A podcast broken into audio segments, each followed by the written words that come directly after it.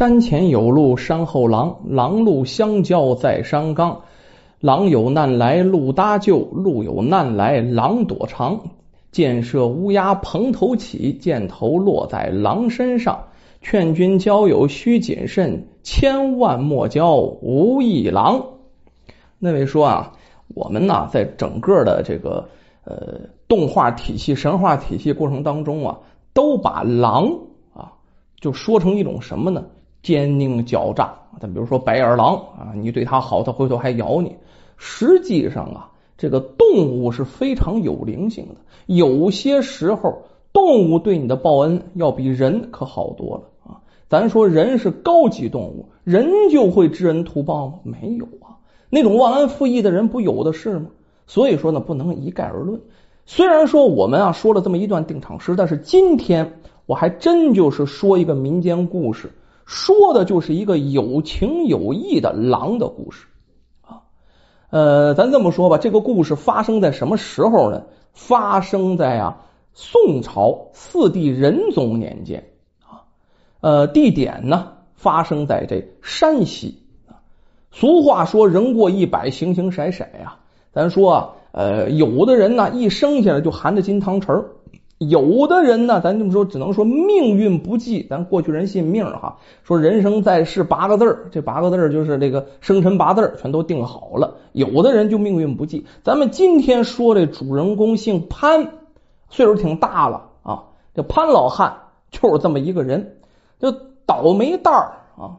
背地里呀，有人呢就经常这么叫，叫叫潘倒霉啊，潘霉蛋儿就这么说的，因为他太倒霉了。要说好多年前，要说老潘出生的时候啊，哎，在一个小山村里，父母一看得一儿子，合不拢嘴，指望他传宗接代，那有了后了，潘家有后多高兴。可是呢，潘老汉成年了啊，十几二十岁了，媒婆呢就四处帮了张他说亲，哎，不是他没看上啊，就是自己父母没看上，再就是对方没看上，总是高不成低不就的，这亲就没说成。好不容易啊，成了一门亲事，定下迎娶的日子了，彩礼都过完了啊，刚要娶亲，这新娘子结婚前一天暴病而亡，这潘老汉的婚事这就算泡了汤了。怎么回事？怎么就这么倒霉？这婚事怎么这么坎坷呢？请个人看一看吧。那个时候游方的算命道士也多，有一天还真就来了一个，也算命啊，也看骨相。看了看潘老汉，摸了摸他手骨啊，叹了口气：“嗨，您这可是个和尚托生啊！这什么意思？你上辈子是个和尚啊？”这父母一听，心里一沉呐，哎呦我的天！难道命中注定啊？我这儿子这小潘当年还年轻哈，这一辈子结婚无望。果不其然啊，后面还不信命，不管这媒婆怎么怎么努力，这潘老汉年轻的时候。就是说不成媳妇啊！转眼之间，年轻人岁数就大了，就变成了老汉，就是现在的潘老汉。又是他父母啊，走的年岁可挺早啊。他这个二十六七岁，这父母就相继离世了，郁郁寡欢呢啊！就是盼望着能延续一下潘家香火，可是这个瞪眼看着儿子娶不上媳妇儿，反正心里老是有个心病。反正呢，有了心病了，身体就不太好。这老两口啊，前后脚差了一年，前后都去世了，就剩下老潘一人独自生活。咱说啊，虽然没老婆，但是说潘老汉这个人啊，这个人呢，勤劳肯干，特别能吃苦，而且呢，自己一个人呢，开销也小啊，挣钱没有手艺了，那就有省钱的手艺。哎，怎么叫省钱的手艺呢？就是说啊，我平常省吃俭用，多干些活，知道自己这辈子无依无靠啊，攒点钱好傍身，好给自己养老。可是呢，这钱虽然没少攒，还是那句话，命不好，这运道太差了，手里不能有余钱啊。这钱呢，一达到二十两，马上出事你说出什么事儿？不是自己生了病了，这一花又花了啊十两银子，再不就哐当一跤把脚崴了。这一花又得十两银子，要么家里好用养头牛，本来是啊身体强壮一头大牛死了，他再再来一头牛吧，啊又是十两银子，反正他手里啊不能到二十两，一到二十两总会出些事儿。要是潘老汉攒了一辈子了，手里永远没过过二十两，总是十来两银子，十来两银子。要说不够啊，他也挺担心。你说这个十来两银子哪天我嘎嘣一下哈，我不能劳动了哈，我躺在炕上了，这十来两银子不够嚼乎呀。不过呢，一看总这样，总这样，年年这样，钱一攒多就出事，他也死了心了，也不怎么太攒钱了啊。该吃吃，该喝喝，该穿穿，该请朋友吃饭，请朋友吃饭，一切都随了缘了。在附近这些朋友里面，他出手算挺大方。为什么呢？知道自己不攒钱呢，是不是？也就不存钱了。咱话说这潘老汉呢，岁数不是很大，还不是老汉中年人的时候，就四十多岁的时候。然后他有一天啊，上山去采山货，哎，在山上呢遇到一个巡山的一小队官兵，刚打完猎回来。哎呦，这些官兵打了不少野狼，可能堵着了这个一群狼，把这群狼几乎全打死了。狼皮值钱呢，卖狼皮，狼肉这不值钱。哎，活捉了一只小狼。你一看这小狼，看这意思，可能就一岁左右啊，这个感觉像刚断奶的样子哈。然后脖子上拴根绳，在马后面拖着。你想这小狼啊，半拖半跑，这一路嗷嗷叫啊！这这官兵准备拿回去玩了。这潘老汉一看呢，心里有点不落忍啊，于是呢就把这这这些官兵喊住了，挺客气，军爷，这个我看呢这小狼我挺喜欢，能不能把这小狼给我呀？军爷，这个也没有多少皮子，您呢行个方便得了。领头的小头目啊，还倒挺客气。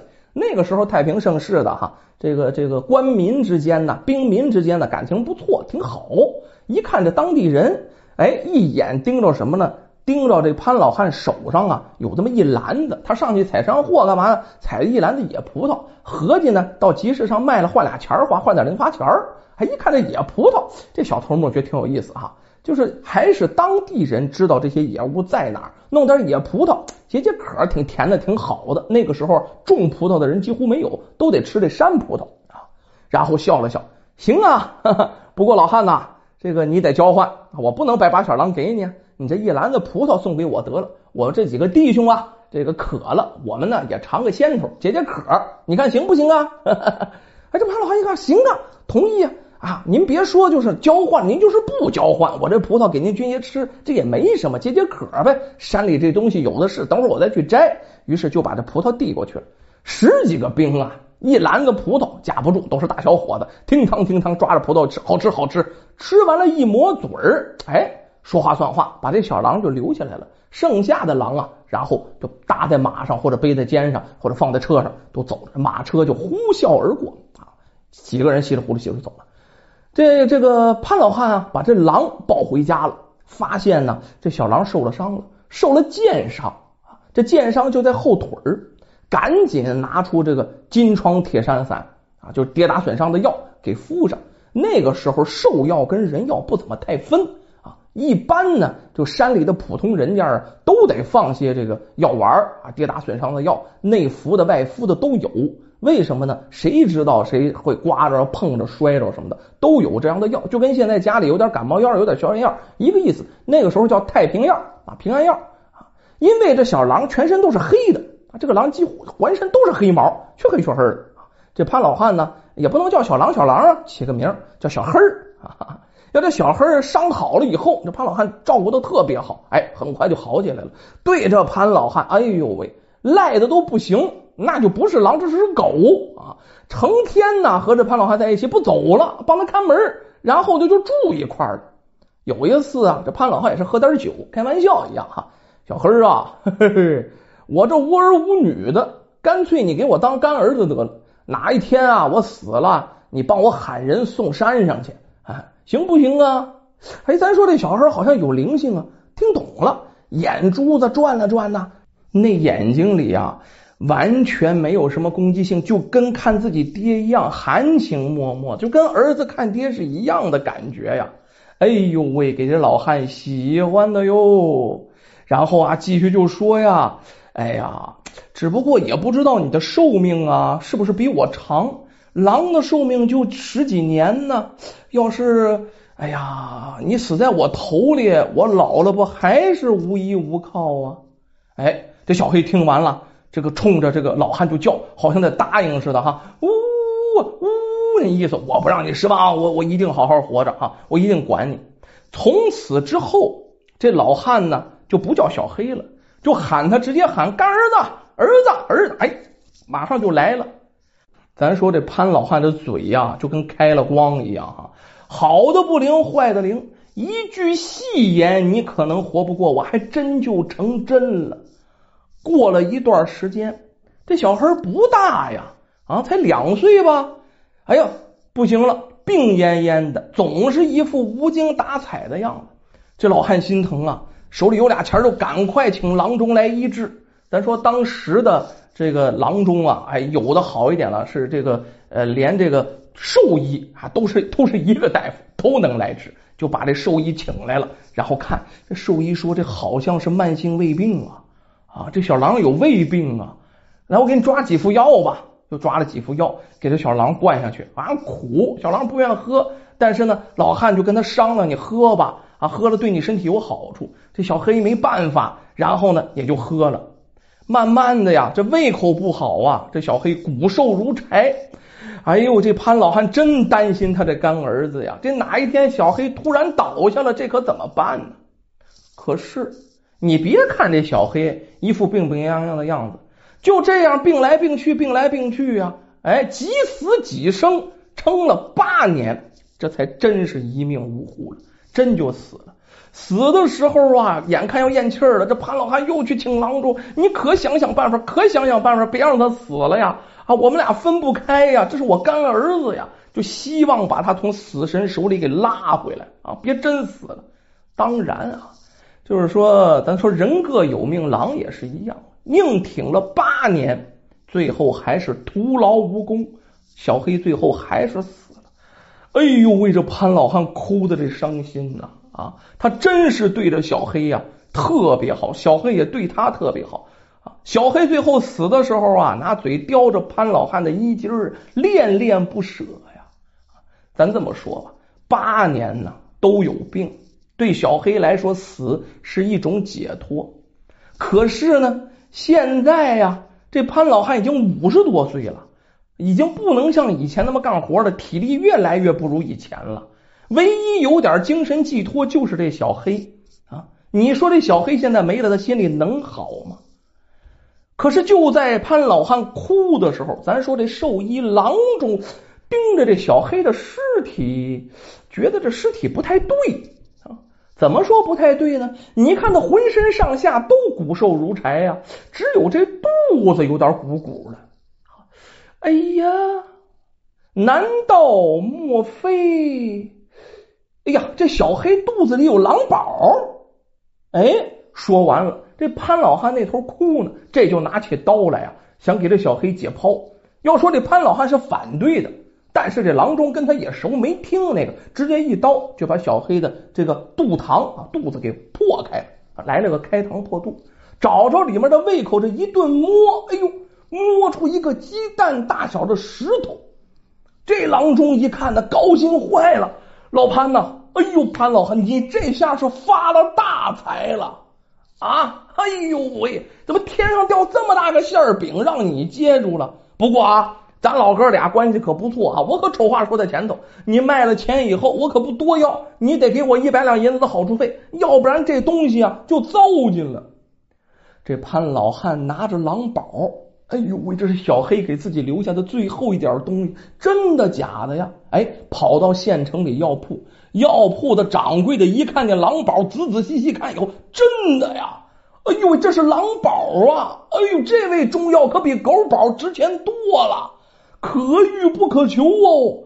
我这辈子啊，这是头一回见着这狼宝啊！这还这在我的药铺，我在别的地方学艺的时候看见过这东西，太难见了啊！这么说吧，啊，老潘，你的养老钱够了，你这后半辈儿有着落了。要说这掌柜的真不错，赶快联系了一个富豪买主，你得有钱买这个。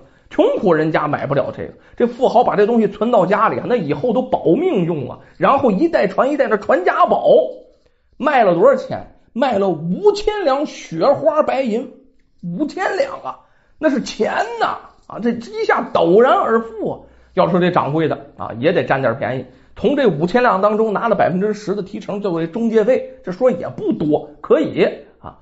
咱说还剩多少钱？四千五百两。有了这些银子，那潘老汉陡然而富啊，那后半辈儿再不愁了啊。花钱呢，请了两个丫鬟啊，还有呢一对仆人，仆人夫妇啊，两个人一块伺候着他，专门伺候他起居。家里的房子一翻新，弄出呢这么四五间瓦房，丫鬟呢、仆户啊，哎，都有地方住了，那也是锦衣玉食啊。这潘老汉安心养老啊。可是啊，每当他想起小黑的时候，想起跟小黑在一起的时候，还是满心欣慰，因为这一切都是这个小黑、这个小狼这干儿子给的。这小黑呀，虽然没有给他养老送终啊，但是啊，这小黑给了他一个幸福的晚年，让他老有所依呀。后来有人问这潘老汉：“如果说这小黑，你让他选，你是喜欢小黑你的干儿子活着，你们俩一起然后过日子呢，还是喜欢现在这样有人伺候你？”然后小黑死了，拿着狼宝卖钱呢。要说这潘老汉想都没想，他说：“我希望小黑陪在我身边呢。我们俩在一起的时候的那个乐趣呀，我那有干儿子在身边的时候那种感觉呀，哪怕是他病病殃殃的时候，我都有一种家的感觉。现在呢，儿子不在了，虽然锦衣玉食，可是还是时不常想起与我那小狼有情有义的小黑在一起的。”日子。